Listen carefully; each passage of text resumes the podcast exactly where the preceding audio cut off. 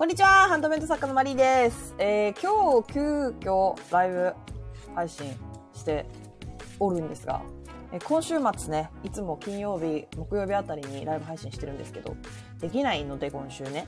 で、今日、今、あの、時間がポロッとできましたので、ちょっとね、ライブ配信でお話、いろいろさせていただこうかなと思います。え、ゆみさん、中宝さん、佐藤さん、こんにちは。よろしくお願いします。今日はですね、タイトルを決めて話し始めております。しろみさん、こんにちは。よろしくお願いします。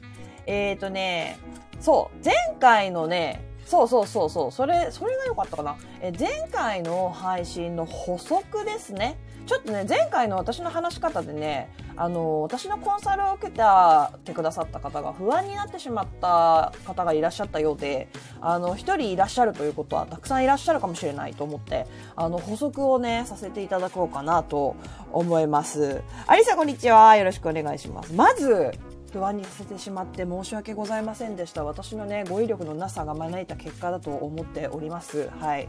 あのね、リサーチをちゃんとしてくれてなかったんだなって多分思われて、思わせてしまったと思うんですよ。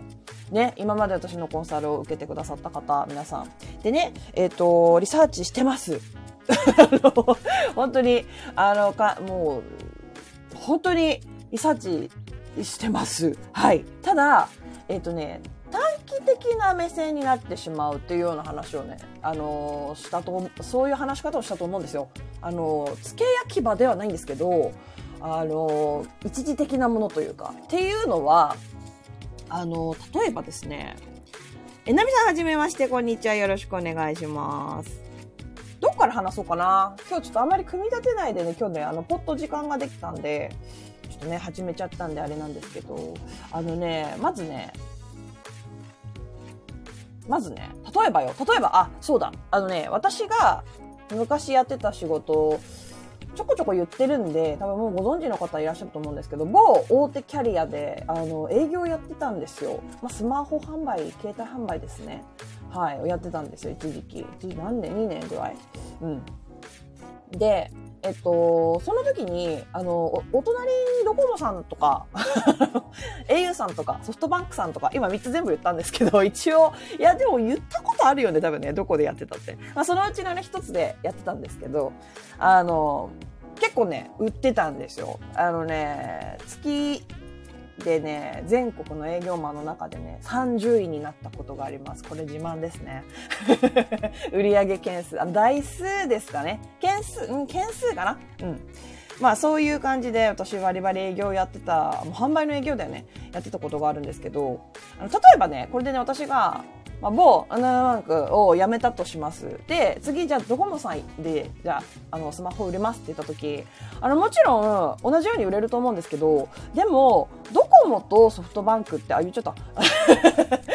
あの、サービス違うことやってますよね。違うサービスってあるし、違う押し方があるんですよ。だからね、えっと、ちょっと離れすぎちゃったかないや違う、離れてないな。同じハンドメイド販売でも、アクセサリー売ってる人と、えっと、布物売ってる人。これだと、やっぱ布物をずっと売ってきた人の方が、そこの市場を理解してるっていうのは当たり前じゃないですかこれあ結構当たり前のことなんですよ。あとね、例えばね、あれだよ、あの、サントリーとかはさ、多分、ウーロン茶とかお茶も売ってるし、えっと、お、アルコールも売ってるよね。ごめん、私、アルコールマジでダメなんで、全然わかんない。サントリーってビールとか、え？売ってるよね売ってる？売ってるよね売ってるってかことにしよう。売ってなかったとしても。え、売ってるよね売ってる売ってるとしよう。売ってるとしたらさ、マーケティングしてる人がさ、それぞれいるはずなのよ。飲料全部でやってるのか、それともそうやって分類されて、その炭酸飲料のに強い人とか、ね？あの、例えばエナドリ系、エナジードリンク系に強い人とか、絶対いるはずで、で、そういう人が、じゃあちょっと俺ずっと、あのアルコールやってたんだけど、ちょっとお茶に抜擢されたんだよね。お茶のマーケティングば抜擢、あの、抜擢されたんだよねって言った時、リサーチから始まるんですよ、まず。あの、同じ飲料の販売だとしてもさ、ターゲットも違うし、ね？なんなら、お茶とアルコールの価格帯だって違うじゃん。これってさ、わかります？ずっとお茶やってきた人、ずっとアルコールやってきた人。これだったらさ、いきなり違うジャンルの、じゃあ、ずっとお茶やってきたけど、アルコールに抜擢されました。じゃあ、アルコールの方って言ったら、まずリサーチから始まるじゃん。でも、もともとずっとアルコールを売ってた人、アルコールの飲料、あの、アルコール飲料のマーケティングやってきた人っていうのがいたら、その人の方がそこに関する知識が深いのは当たり前じゃないですかそう。だから、えっと、私がまず、えー、コンサルを、えっと、ご依頼された時に、あのー、あ、アリさん売ってます？売ってますよね ごめんね。本当にお酒飲まないからさ、わかんないんだよね。えー、まちさんこんにちは。よろしくお願いします。そうそう。だから、えっ、ー、と、私が、例えば、私、アクセサリー作家なんですよ。で、その中でも細かく分類すると、イヤリング、ピアス、耳のアクセサリーの作家なんです。でも、イヤーカフとか作ったことがなくて、だから市場価格もわからないです、正直。だから、そういう作家さんからじゃあ頼まれた時どうするか。私が最初ね、これが、これが今日のタイトルの、えリサーチ方法の話っていう、具体的なリサーチの話っていうところにあるんですけど、これを説明するのが一番早かったな。と思って。だから私は、要は、違うジャンルのものを売ってくださいって言われた人と同じ状態になるわけですよ。ピアス、イヤリングじゃない方から依頼されると。ただ、ただね、ちょっと一個話戻すと、イヤリング、ピアスのカテゴリーにしたって、和風、洋風、ロパンクロック風、えー、夢川系とか、ここでも分類されるわけ。で、この中でもターゲット層変わるわけ。で、この中でも価格帯が変わることがあるの。でしょ？だって、例えば天然石、お高い天然石を扱ってるピアス、イヤリングを販売してる人と、レジンだけを使って、レジンと着色料だけを使ってピアスを作っ、イヤリングを作ってる作家さん。これさ、同じピアスとイヤリングでさ、全然価格帯違うの分かりますよね？天然石の方がうんと高いのは当然じゃないですか。だから、その中でも、ちゃんとリサーチしなきゃいけないんですよ。いくらイヤリングピアスカテゴリー、私イヤリングピアスカテゴリー売ってるから、イヤリングピアスカテゴリーはもう任せてとは言えないわけ。ただ、ご依頼された時、じゃあ私がまず何をするかというと、とりあえず、Google で、えー、っと、例えば、えー、例えばなんだろうな、えー、家具、家具、えー、椅子を作ってる方。いや、ちょっとでかいな、それ。うん。何がいいかな？アクセサリージャンル。まあまあまあ、アクセサリージャンルでいいか。ブレスレットを専門に販売している作家さんからコンサルを依頼されたとしましょう。え、あかりさんこんにちは。はじめまして。よろしくお願いします。あ、かなさんこんにちは。よろしくお願いします。そう、依頼されました。ブレスレットの専専門の作家さんからご依頼されました。じゃあ最初にどうするかと言われると、えー、Google でまず、ブレスレットだけで検索します。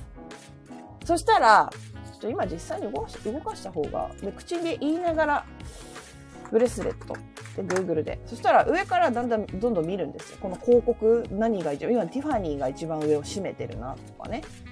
えー、スタージュエリー、ゾゾタウン、アーカー、ちょっとわかんないけど、上からこうざっと見て、あ、ブレスレットって入れると、これなんかだあの、ハンドメイドサイトはほとんど出てこないんだなってことが今分かりました。結構高級店というか、お高いものばっか出てくるんだなっていうのを見て、見る。とりあえず見る。とりあえず見る。ああ、なるほど、なるほどと。で、ここで何かを読み取って、はい、じゃあこうしてくださいっていうのはないです、この段階では。もうとにかく見る、見る、見る。ああ、なるほどね。はいはい、なるほど。ティファニーね。はいはいはいはい。みたいな感じで見る、見る、見る、見る、見る。で、そしたら次に、その作家さんがミンネで売ってるんだったらミンネを見るんですよ。いや、でもその前にね、楽天とかアマゾンとかヤフーショッピングとか、その、あ、でも、ブレスレットをその辺で買う人はあんまりいないのかな。えっとね、場合によっては、その今ブレスレットって検索しただけの、あの結果？を、あの、一個一個クリックして値段いくらなんだろうな、どんなのなんだろうなって言って眺めます。眺めます。眺めてるだけ。はい。で、次、ミンネで販売してる作家さんだったら、ミンネに行って、ブレスレットのカテゴリーを見ます。アクセサリージュエリーの今実際にミンネをね、触りながらやってますよ。えー、アクセサリーのジュエリーでしょ？ここの、えー、ブレスレット。はい。で、まあおすすめ順も見るし、新着順も見るし、人気順も見ます。ただ価格を考えるときに、価格に関して考えるときに見るのは人気順です。人気順をメインで参考にしますね。ちょっとこれ、うん。で、人気順から見たところで、同じジャンルかわかんないじゃん。今、ブレスレットで人気順で見ると、えっと、パワーストーンのものが上位を占めてるんですね。でも、その作家さんが作ってるブレスレットが、例えば、あー、朝の伊藤だっけ？私、ああいうの好きなんですけど、ミサンガ系のものだったとしたら、ここ比較対象にならないの分かりますよね？パワーストーンのブレスレットとミサンガのようなブレスレット。ここって、うーん、どっちにしよっかなーってなることって、あ、もちろんあるよ。あるかもしれんよ。どっちか欲しいんだよなっていう時があるけど、でもさ、わかるでしょ？比較対象にはあんまならないじゃん。あの、天然石のブレスレット欲しい。パワーストーンのブレブレスレット欲しいと思ったら、どっちの色にしようかな、どっちの種にしようかなって言って、同じようなものから大体比較するのが、まあ、普通というか、大半なのはわかるじゃん。だから、このパワーストーンのブレスレットの価格は、あの、参考にならないんですよ。だからしないの、そこは。ただ、ブレスレット全体として、ミンネで販売してるブレスレット全体として人気があるのは、アパワーストーンなんだなっていうのが分かったら、じゃあ、この作家さんミサンガ系の使ってるけど、ちょっとあの、ほら、ミサンガでもさ、パワーストーンの中にこう、なんて言ったらいいの？あの、巻き込ん、巻き込んでる巻き込んでるやつあるじゃん。ああいうの出してみてもいいんじゃないですかって言えたりとかするわけ。ででしょ？リサーチ。これがリサーチですよ。そう。で、こういうのをずっと見て、あ、じゃあ価格だったら、じゃあこの辺の作家さんのとちょっと競合になるかな、ライバルになるかなっていうのを人気順でどんどん見ていくんですよ。そうすると、あ、この作家さんの競合の売れっ子さんはこの辺りの価格帯で出してるから、ちょっと今だと安すぎるんじゃないかなとか、高すぎるんじゃないかなとか。で、そういうあたりで、えっと、アドバイスしたりとかしてるんですね。うん、ちょっと今安すぎだと思うんで、とか、こうこうこうで、こういうアクセサリーを出すと、このぐらいの価格の高い価格で出せるからとか、そういう内容のアドバイスをしてます。で、もちろんこれミンネだけじゃなくて、ぶっちゃけね、ミンネで販売してる作家さんでクリーマも見る。だって同じハンドメイドプラットフォーム、まあやっぱミンネとクリーマでね、メルカリは見ないです。あのメルカリは Google で検索した時にハンドメイド作品上に上がってくることほぼないんで、意味ないんですね、そこ。あのメルカリは考え方としては、えっと、ミンネメルカリクリーマーって、えっと、販売してる方、基本にするのはミンネかクリーマーにしてください。ミンネかクリーマで、えっ、ー、と、決めた価格、決めた販売内容、タイトルとかいろいろあるでしょあれを全部、あの、後でメルカリに載せるって感じで大丈夫。メルカリに何か合わせるってことはしなくていいと基本的に思ってます。はい。あの、Google 検索から来ないから、結局。うん。っていう感じ。ちょっと話それたな。あ、そう。トトさん、こんにちは。アリーさん、編み込んでる、そう、編み込んでるやつ。そう、編み込んでるやつ。そうそう。で、だからそう、人気順で見るとそういうのがわかるの。あ、こういうのとか売れてんだな、みたいな。まあまあ、それ一概にね、このミンネで上にいるからいいとかそういうことを言ってるわけじゃなくて。だから作家さんあのねコンサルご依頼さしてくださる作家さんによってはもうずっとずっとずっと見てるしだから私2週間時間いただいてるんですよ。そういうのを見るから。ででもねこれってさ今じゃん。今じゃん。わかります？これ5年後とか10年後とかどうですかね？人気順で見て同じものが出てくるとは思わないでしょ？だから私が前回の配信でお伝えしたかったのは、あの、その時の限定的なことしか私は言えない場合があるから、その後も自分でできるように継続してリサーチをしないとダメですよっていうことなんですよ。そう。だからね、ちょっとね、そう、リサーチ適当にやらやっちゃって、やってんだな、この人ってちょっとね、思われちゃったのかもしれないんですけど、そうじゃない、そういう意味じゃなくて、あの、だかさっき言った、お茶担当してる人、サントリーでお茶担当してる人、アルコール飲料担当してる人っているでしょこれ、やっぱ長くやってた人の方が、そこの市場に強いのはもうわかるじゃないですか。それになりましょうってことです。で、じゃあ、私は布作家だから、あの、あなたはアクセサリーのピアスイヤリングの作家だから、この人の話聞け、聞かなくていいや。っていうことでもないってことも多分今の話で伝わったと思うんですけど、あの、基本のキーみたいなところは全部一緒なんですよ。で、さっきもお話の中であのずっと自分はお茶を担当してたけど今度アルコールに抜擢されたんだよね見たこと絶対あんの。っていうのはずっとねあのなんていうかな。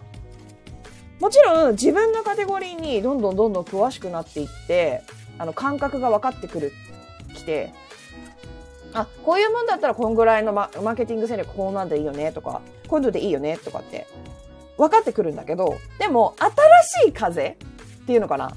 他の、まあ、ジャンルの人から話を聞くことによって違う角度からの見方っていうのもね、これは私常にやってるんですよ、今、実際。私ハンドメイドサッカーで、まあこういう発信もしてますけど、私が今聞いてる、えー、勉強してることって、勉強してること？そうだな。私がまだ、あの、配信者さんとか音声配信とかよく聞くんですけど、やっぱ何か洗い物してる時とかにね、そういう時に聞いてるのって、ブログ書いてる、ブログ専門の人、あとは、えっと、投資専門の人、あとは海外で IT 系の会社を経営されてる方、あとは、えっとね、3人ぐらい聞いてる、そういう人。みんな違うジャンルの仕事の人。で、あとは、あの、ほら、金婚西野さんとか、あれってエンタメ売ってる人が私は関係ないでしょでも、同じなんですよ、マーケティングだから。誰かに何かをして対価を得るっていうことって、基本は全部一緒なんですよ。そう。で、一緒であり、もちろんその分野に詳しくな、詳しい人っていうのはいます。そういう人に聞くのが一番いいとは思うけど、そこだけの話を聞いてるんじゃなくて、他のジャンルの人の、ジャンルのお話を聞くことによって、あ、そういう考え方もあるんだなとか、あ、それでそういうやるってことは、じゃあハンドメイド販売にそげ替えたらこうやればいいじゃん、みたいなの気づきとかがめちゃくちゃあるんですよ。そう。だから、えっと、そういうこと。そういうこと。あ、じゃあ、あの、この人はアクセサリー専門だから、あ、この人は布作家専門だから、私は全然違うもの売ってるから、この人たちの話聞いたって無駄なんだな、じゃないんですよ。じゃない。私が読んでるマーケティングの本の作者さんとかは、あの、一番よく言ってるのが、あの、シュガーマンの本ね。何でしたっけ？シュガーマンの。何でしたっけ？もう毎回忘れる。とさ、なんか最近物忘れやばいんだよね。えー、何十の法則だっけ？30の法則。シュガーマンのマーケティング30の法則。この人だってあの物理的な営業の人だからね。あの、面白グッズ、あの、電卓とかを営業、あの、電卓とかあとなんだっけな、電卓付き腕時計とか、あとなんか飛行機の模型のコレクションのなんかとか、なんかもういろんなものをマーケティングされてきた人で。読んでね本当に。シュガーマンのマーケティング30の法則は読みましょう、絶対に。これは読んでください。私の配信聞いてくださってる方は、皆さん読んでいただきたいです。あのー、そういうことなんですよ。そうだから、もうちょっと本当に勘違いしないでほしくて。え、じゃあなんかね、私が適当にやってるんじゃないよっていうことよりも、誰かに聞くだけでいいって思わないでほしいって感じです。うん。自分でやんなきゃダメ、リサーチは。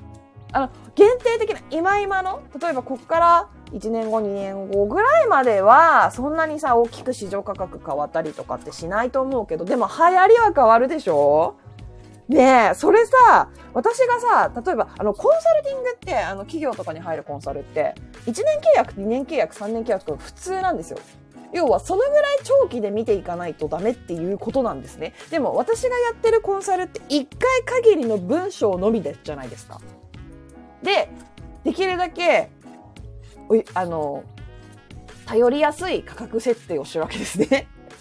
で、これを、もし2ヶ月、3ヶ月、じゃあ1年、2年とかにしちゃうと、今の価格では飛んで、もう、とて、あの、絶対無理、あの、ご提供できないですし、あの、私自身もハンドメイド作家で、あの、家事、育児やってますし、あの、もう一個ね、ブランドを始めるっていう、その、暴挙に出てるんで、あの、自分もね、自分マーケティングしなきゃいけない、自分もマーケティングしなきゃいけないものがあるのでね、そうそうそう。なので、あの、リサーチの方法をね、今言った感じでやればいいんだけど、でもこれってね、言って聞いたからってすぐにわかるようなものじゃないと思うんですよ、ぶっちゃけ。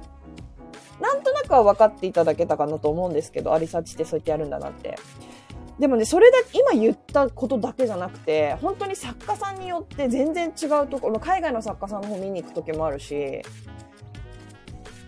あとは何？もう全然関係ない、なんだろう、その作家さんが販売してるものの大元のその文化の背景みたいなところをずっとリサーチしてる時とかもあるからね、私。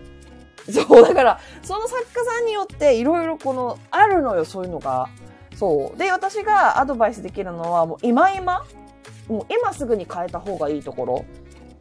いや、めちゃくちゃいいもの売ってるけど、こんな基礎、基礎中の基礎の基本のキーのここだけが抜けてるから多分ここ直せば絶対売れるようになるよみたいな。そう。なんかそういうところとか、あとはその今のミンネクリーマンの状況を見て、あ値段このぐらいにした方がいいんじゃないかなとか、もうちょっと高くした方がいい、もうちょっと高いものを出した方がいい、もうちょっと高いものを出すんだったらこういうものがいいんじゃないかなとか、そう、そういう感じで、その、5年後、10年後のことはさ、だってリサーチしてまたお伝えするってできないじゃないですか。だから、限定的なものになるっていうのはそういう意味でです。うん、付け焼き場になるっていうのはそういう意味、付け、その付け焼き場っていうのも1年2年ぐらいの付け焼き場。うん、わかんない。でもそのな、1年2年なんか、あの、流行り変わるからね。あと、ミンネがどうなってるのかわかんないし、クリームがどうなってるのかわかんないからさ。だから、長期的な目で見て、だって、ハンドメイド作家として1ヶ月だけ活動しますっていうわけじゃないでしょ、皆さん。こっから5年、10年ってやっていきたいって思ってるよね。でしょ？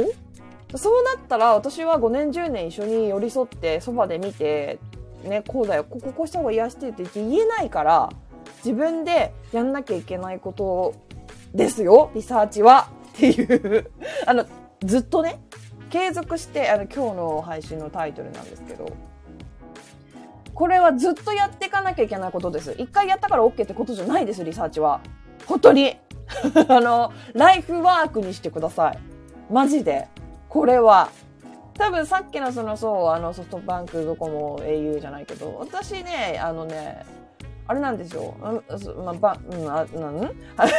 ソフトバンクでやってたんですけど、営業ね、販売してたんですけど、あの、回線も売って、売るって言い方あるけど、回線契約の方に私ちょっとスカウトというか上司、あの別、要は別部署ですよね。そう、インターネット回線の方にスカウトされたことがあって。そう。こっちちょっと今、もう本当ね、だいぶ前の話だから言っちゃうけど、ちょっと芳しくないから、今この店舗だとね、この店舗だとちょっと芳しくないから、あの、お前ちょっとこっちの部署に来てほしいなと思ってんだけど、どうって言われたことがあって、でもさ、売れ物違うんだよ。ネット回線とスマホって違うでしょそう、でも、でも、私の力が必要だって言ってもらえたってことは、別のもの売ってたとしても、その基本ができてるから言われたってことじゃん。そう。だから私が例えばそう、そこでね、私断ったんですけど、スマホ好きだったんで、インターネット回線あんま好きじゃなかったから、いや、スマホ好きだからいいっすっつって、あの、断っちゃったんだけどね。もし例えばそれは私が話を受けてたとしたら、やることは一緒ですよ。インターネット回線。どういうものなのかってまずは勉強するでしょ？そうだからさっき言ったそのハンドメイド作家さんが作ってる作品の背景をリサーチすることがあるよっていうのはそういうことです。そのものが何なのかをまず知らなきゃいけないから。これをね、やらないで売るっつうのはね、無理よ。本当に。なんか、作家さんの中には多分自分の売ってるものの魅力がちゃんと分かってない人とかも多分いるんじゃないかなって思う。結構。え、なんでこの作家さんこれ売ってるのにこのキーワード使わないんだろうなって。このキーワードがすごく象徴的なキーワードなのになんで全然使ってないんだろうなって思ったこととかも結構あるからね。うん。なんかね、そういうところですよね。本当に、もう今日かなりかまくしたって話してる、もったいないからさ、本当に もったいないから、魅力をちゃんと把握するためにも、自分の土俵の中で自分の作品の魅力をどうやって発揮していくいけばいいか、どうやってアピっていけばいいかっていうのを知るためにも、リサーチは誰かに一度任せて終わりじゃなくて、ずっとずっとずっとやり続けないといけないことです。ハンドメイド作家を辞めるまで。本当に。終わりはないです。だって私だって毎日やってんだよ。いまだに毎日毎日やってんだよ。そう。アリーさん、節目節目でリサーチする必要があるから自分でできるようになった方がいいってことですよね。そうです。そうです、そうです。うん。自分でできないとダメ。あの、いいよ、別に。毎月私に、あの、コンサル依頼してくださったっていい、いいんですよ、別に。あの、一回しか、そうそう、一回しか受けちゃいけないわけじゃないからね。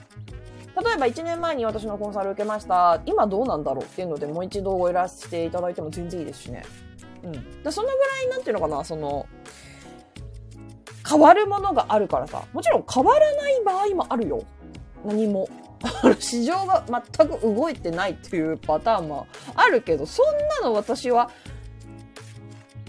あれですよ、予言者じゃないからね。未来予知ができる人ではないからわかんないからさ。そう。っていうね。のんたん、こんにちは。よろしくお願いします。でも、あの、まあ、とにかく言えるのは、今のお手伝いできますよ。だから。今今の。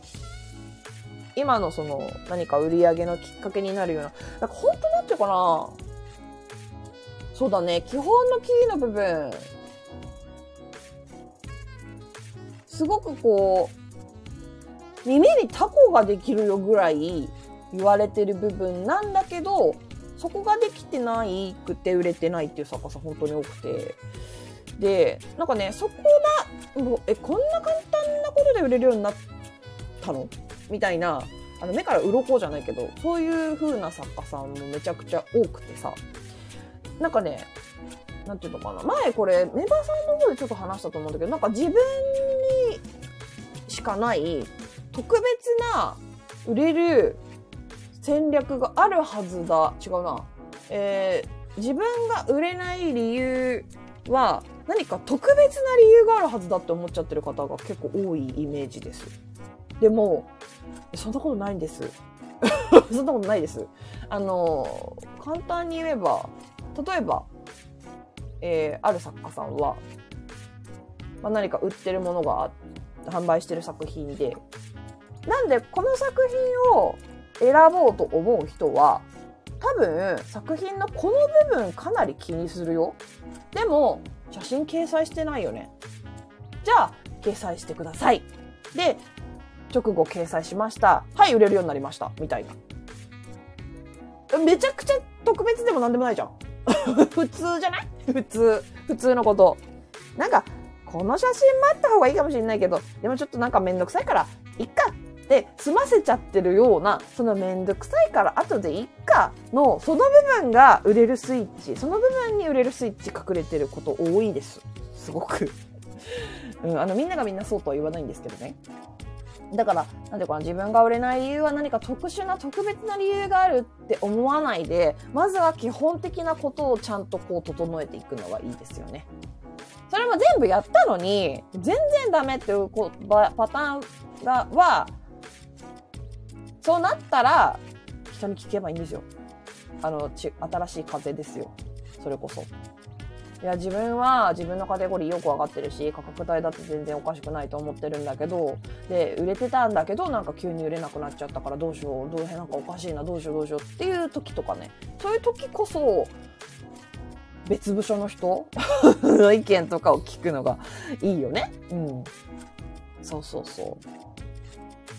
というところですね。はい。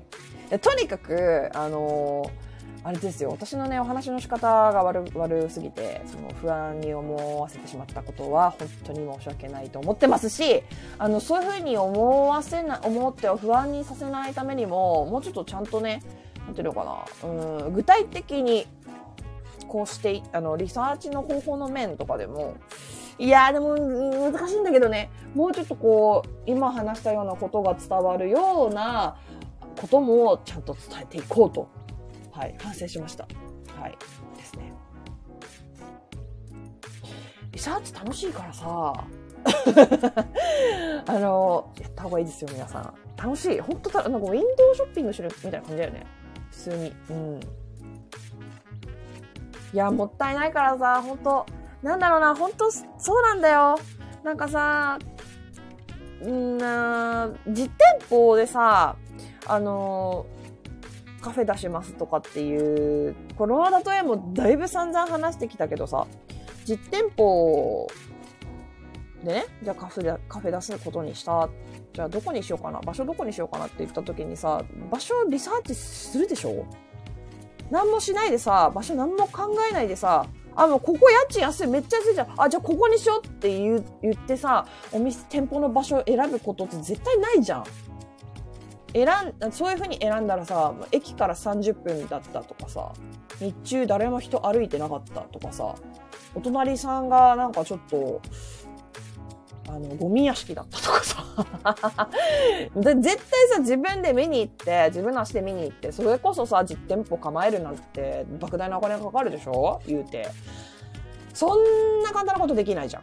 自分で行ってみて、どんな雰囲気なのか、周囲にはどんなお店があるのかとか、地図で見ることもするだろうし、その周りの店舗の、あの、レビューとかも絶対私だったら見るな。そう。で、そこで言われてることを、と逆のことをする。なんか例えば店員がめっちゃ愛想悪くて、もう二度と行きたくありませんとか書かれてたら、ああ、じゃあもううちの店はめちゃくちゃ、もう、あの、そこめっちゃ徹底して、あの接客？いい接客でしょとか、あとなんだろうな、冷たいオムライスが出てきて美味しくなかったですとかっていうんだったらもうあったかいものを提供できるようにっていうふうに考えたりとかってもするし、でもさ、でもね、じゃあそこで一生懸命こうやって何ヶ月もかけてさ、エリアを調べまくって、朝昼晩、朝行ったらどうなんだろう、昼行ったらどうなんだろう、夜行ったらどうなんだろう、多分ここまで調べた方がいいよね。あと平日はどうなのかな休日はどうなのかな祝日はどうなのかなとかね。駅の利用者数どのぐらいなのかなとかさ。そういうの全部調べてさ。で、実際店舗出しました出し、出す、出すわけだけど、でもやっぱりさ、そこにずっと住んでる人の方がさ、その辺のことよく分かってるのは、その当たり前じゃん。当たり前だよね。それずっとさ、生まれた時からずっと住んでる人の方がさ、分かってるのは当たり前じゃん。そしたらさ、その人たちに聞くことも大事だよね。この辺ってどうですか？って、私この、ここにね、ってこの空き店舗にね、あの、お店出そうと思ってるんですけど、じゃないけどさ、で、聞いたりとかするのも大事じゃん。自分で調べるのも大事、人の話を聞くのも大事。えー、でも自分がそこにカフェ構えて10年もすりゃさ、もうわかるじゃん。周り。どんな感じなのか。新しい店舗出すって言ったらさ、次はさ、その1店舗目出した時のさ、そのノウハウが活かせるわけでしょ？そう。だからプロになっていくわけよ。カフェ運営のプロになっていくわけ。うん。それは継続していかなきゃいけないことじゃん。リサーチとか調べることとかってさ。それ実店舗じゃなかったって一緒よっていう話ですね。うん。いや、面白いよね。もう私、マーケティングも本当こういうなんビジビジネスななんていうのかな自分で何かを考えて自分でこうなんかしていくってもう本当好きなんだよね。いやめちゃくちゃ楽しいからさあの楽しんでやってほしいです。とにかく。あの今日の話聞いてああなんかそんななんかわあなんか私にできんのかな。あなんかリサーチとか毎日めんどくさいなとか思わないでゲーム感覚で楽しんでやっていってほしいなと思います。本当に。うん。あの、リサーチ、私だって、あの、1ヶ月とか、いや、それはないか。私、リサーチ趣味だからな。うん。なんか別に、毎日やんなきゃダメとは言わないよ。うん。あの、あ、今日リサーチ私一回もしてない最悪とか思わなくていい。普通にインスタグラムとかで他の作家さんの作品見見るでしょ？それですらリサーチだよ。もう、もはや。うん。なので、そんななんか、そんな、なんていうの、わーみたいになんないで、楽しくやっていってほしいなと思います。え、ふつやさんこんにちはって感じかな何かご質問ありますか？はい。あの、一気にまくし立ててお話ししてしまったんですけど、とにかく皆さんの作品素晴らしいので、あの、リサーチは続けていって、ちゃんと自分の戦場を理解していくということを、えー、5年、10年、ね、経ったらさ、もうプロですよ。プロになるんですよ。自然と。ってリサーチ続けてればね。うん。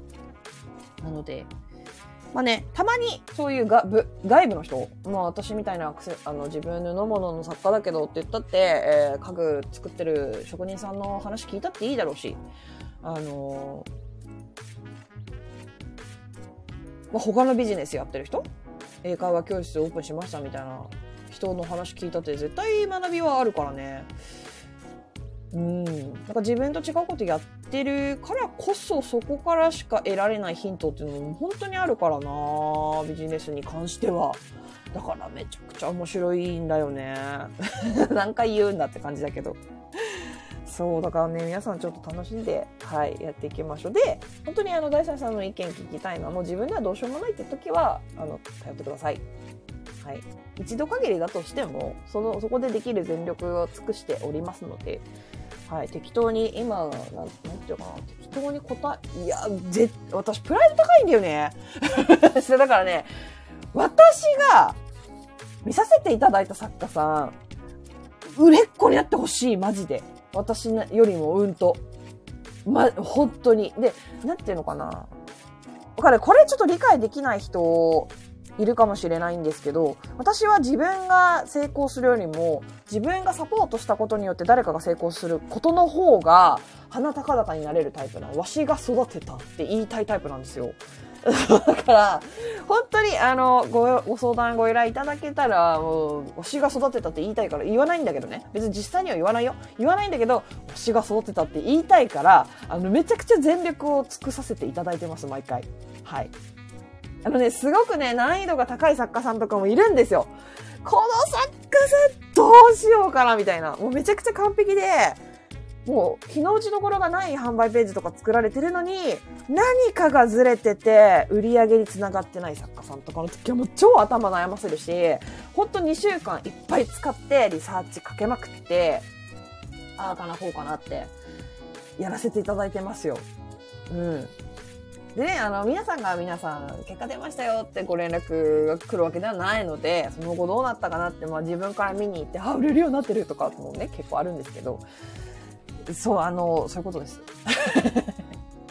話が迷子になっちゃったけど。ね、とにかくね、はい、そういう感じなので、皆さん一緒に楽しく、ね、ハンドメイドサッカーやっていきましょう。まあ、今日はこんなところですかね。はい。今週ね、ちょっとライブ配信できないんで、これ以降。はい。なので、また次回ということになりますかね。何か、ないかな？大丈夫かな？はい。あのー、えー、スタンド FM で今ライブ配信を行っております。財布まだ見たことないよという方、もしよければ、えー、スタンド FM の方も登録していただけるといいかなと思います。あの、スタイフのアプリダウンロードすると、あの、通知来るようになるんで、私が配信始めたら、こう通知が来るようになったりとかするので、もしよければ。あと、メンバーシップやってます。メンバーシップ限定のライブ配信と、えー、最近だと月に1回、ズームであの画像を共有してね、わちゃわちゃ、ごちゃごちゃ、えー、AI で楽してね、ハンバーページ作ってやろうぜっていうことをやっていたりとかもしますので、もし興味がある方は、ぜひ遊びに来てください。という感じで、じゃあ何もないかな？なさそうなので今日はこの辺りで、はい、終わりにしたいと思います。ではまた次回。来週はまたできるかな？わかんないです。ちょっとわかんないんですけど、はい、またゲリラ的に やらせていただくこともあるかもしれないです。はい、よろしくお願いします。えー、ありがとうございました。えー、トトさん、佐藤さん、松さん、千穂さん、しろみさん、ありがとうございました。えー、今手が空いてない方、アーカイブで聞いてる方も最後まで聞いていただきいて感謝でございます。はい、ありがとうございました。ではまた次回お会いしましょうありがとうございました。アリさんありがとうございます。じゃあねバイバイ。さようなら。